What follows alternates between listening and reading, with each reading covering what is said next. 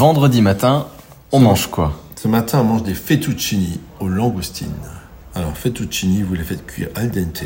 Lorsqu'elles sont cuites, on va les assaisonner avec une petite huile de noisette, du sel et du poivre, et on va y mettre des langoustines poêlées. Les langoustines, vous les décortiquez. Lorsqu'elles sont décortiquées, vous les poêlez et vous les posez par-dessus vos fettuccini. Et on effeuille quelques feuilles de coriandre fraîche. Des fettuccini aux langoustines poêlés avec de la coriandre fraîche, c'est topissime. Bon week-end, soyez sages, mais pas trop. Ciao